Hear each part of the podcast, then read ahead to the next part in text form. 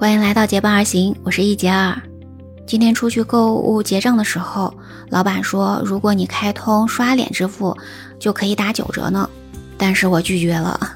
因为前两天刚看到一个报道，说在经过了六次的人脸识别之后，李女士呢被骗子利用人脸识别骗走了近四十三万元呢。新闻报道里说，银行系统后台显示，在进行密码重置和大额转正的时候呢，这位女士进行了六次的人脸识别对比，而且呢都显示说是活检成功的。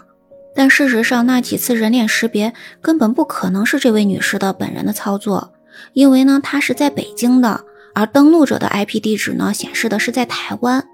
那这到底是怎么回事呢？报道里说，诈骗分子呢让这位女士从网站上下载了假冒的诈骗软件和视频会议软件，然后呢又套取了她的银行卡和密码，而且呢还有当然她的人脸信息的这样一些关键的内容，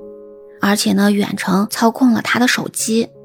那这位女士呢就怀疑银行的人脸识别系统是不够安全的，所以呢就把银行告上了法庭，要求赔偿。但是呢，法院一审却驳回了他的诉求，不知道他还会不会再上诉呢？但实际上，这个遭遇并不是个案了。其实早在两年前，杭州的一位女士也被类似的套路呢，就骗走了五十二万元。这个骗子呢，在和这个女士视频聊天的时候，就录制了她的人脸画面，然后呢，通过了转账时的人脸识别的步骤，就骗取了这么多钱呢。所以想想看，保护好我们的人脸信息是多么重要的事情啊！除了这些被诈骗的情况之外呢，还有一些有关人脸识别的相关的纠纷已经发生了很多起了。比如说呢，在二零一九年的时候，浙江理工大学的一位教授呢，就说他在去杭州野生动物世界玩的时候，对方说必须要通过人脸识别才能进入。他觉得这一点也不合理，所以呢就把杭州野生动物世界告上了法庭。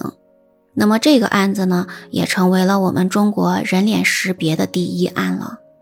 还有呢，在疫情发生之后，很多的小区呢都要求业主要录入人脸信息，进出小区门的时候要进行人脸识别，刷脸才能回家。而很多的业主呢是不接受说刷脸才能回家这样的情况，就把自己的小区物业告上了法庭的。另外呢，网上还有爆出说，在广西呢，有业主通过刷脸呢，他的房子都被过户了。还有呢，一位九十四岁的老人要被抱起来做人脸识别，这样的事件呢，在网络上的这个热议也是非常大的。那这种人脸识别系统给我们带来方便的同时，到底能不能保护我们个人隐私的安全呢？那么，再往高一点的程度上来说，实际上人脸的信息不只是个人安全的问题了，还可能呢是涉及到社会群体安全的问题。一位著名的学者就说，如果那些高端的研究人员，包括一些著名大学的老师，他们的脸被刷了，根据分类的情况，就可以知道哪些老师、哪些人员是研究了哪些问题的，然后紧接着呢，就可能会有越来越精准的画像。那这种精准的画像呢，就可能会涉及到一些研究机密的问题了。所以呢，它可能涉及到的是群体的安全，或者说呢一些科技安全的问题呢。这个时候呢，保护好人脸信息，不只是个人安全问题了，它会上升到社会和国家层面的。你在购物付款的时候，或者说在进出小区的时候，愿意选择使用人脸识别系统吗？在评论区告诉我你的想法吧。今天的分享就到这里了。如果你喜欢我的节目，不要忘记关注、订阅、点赞哦。感谢你的聆听，我们下期节目再见，拜拜。